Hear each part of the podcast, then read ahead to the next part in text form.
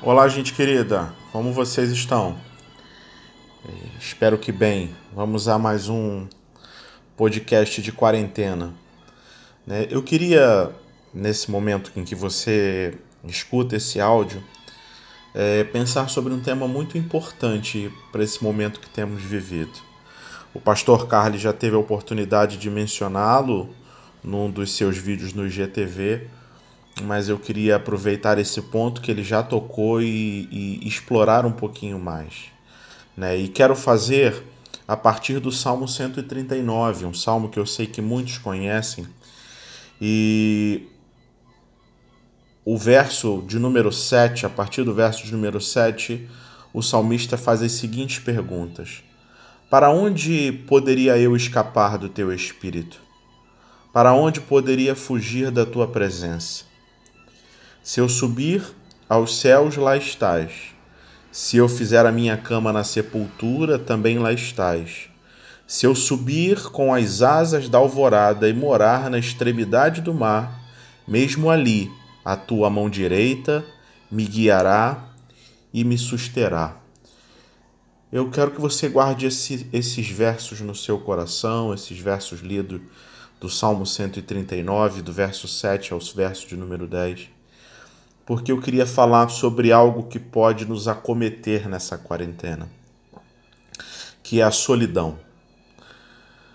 É, Para muitos, essa mudança de rotina forçada tem sido um grande fardo.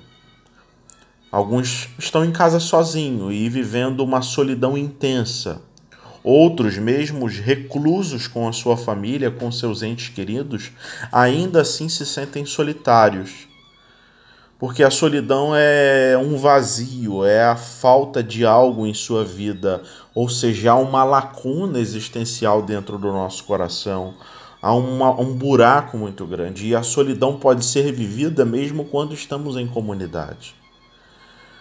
É muito triste, por exemplo, você ter um lar, uma família onde vive tamanhas dificuldades relacionais que você se sinta só, sinta esse vácuo sinta esse buraco no coração. Então é desafiador enfrentar esse momento de quarentena tendo que lidar talvez com aquilo que você não gostaria. Mas há um outro ponto, há uma diferença e uma distinção muito grande quando a gente pensa o que, que é a solitude, que é o, é esse receio de não estar sozinho no prazer da sua companhia, vamos dizer assim, mas é muito mais do que isso. É a certeza de que não estamos sozinhos porque temos um Deus que nos acompanha aonde estivermos. Porque se nós subirmos aos céus, lá Ele está. Se fizermos a nossa cama na sepultura, também Ele está.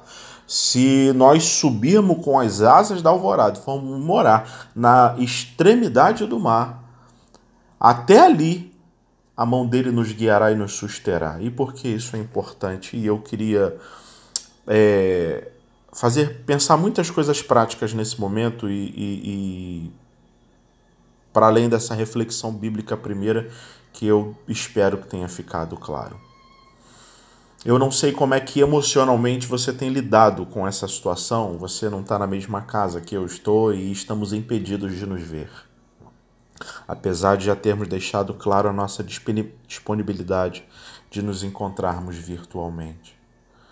Mas talvez a, o seu lar e a sua casa tenham vivido os problemas relacionais tão intensos que você, nesse período de quarentena, o que você sente é solidão você se sente só, você se sente perdido, você se sente sem direção, um vazio toma conta de você porque estar dentro de casa para você é um fardo. Talvez a solidão seja fruto de você realmente não ter com quem conviver e você mora sozinho. Você realmente não tem a companhia física de alguém e essa lacuna é, é, nesse período em que você não pode ir à rua e nem conviver com as outras pessoas, parece que não é preenchida. Então, em primeiro lugar, eu quero dizer que há um Deus presente conosco em todo tempo e em todo lugar. Então, qualquer solidão pode se transformar em solitude. Qualquer solidão pode ser destruída porque uh, o vazio que sentimos pode ser completado pela presença de Deus e esse texto deixa isso claro e evidente. Mas eu queria encorajar a ir além disso. Esse texto já deixou evidente a presença constante de Deus conosco. Mas eu penso que a solidão, como eu disse no início, é é, é, é, é essa falta, essa lacuna e é também a incapacidade de nós lidarmos conosco mesmo. Vivemos um período em que olhar no espelho é desafiador e contemplar a nossa fragilidade, contemplar a nossa vida, nós não ficamos em silêncio conosco mesmo, escutando os desejos e ansiedades do nosso coração. Mas esse tempo é necessário para aprender quem somos, para que esse quem somos, que Deus tanto conhece, nós possamos ofertar por inteiro no seu altar. Mas se o seu caso é, são problemas relacionais que você tem dentro do seu lar, olha que oportunidade ímpar você tem para agora sentar com seu marido, sua esposa, seus filhos, seja quem seja a pessoa, nesse período de quarentena e transformar a sua casa num belo jardim de alegria e de celebração.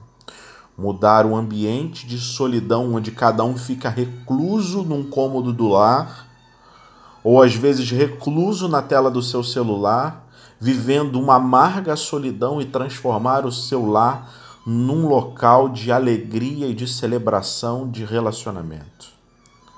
Ou se você não tem a oportunidade de estar com alguém e, e de viver esse convívio mais pessoal, mais consigo mesmo, de desfrutar a presença de Deus.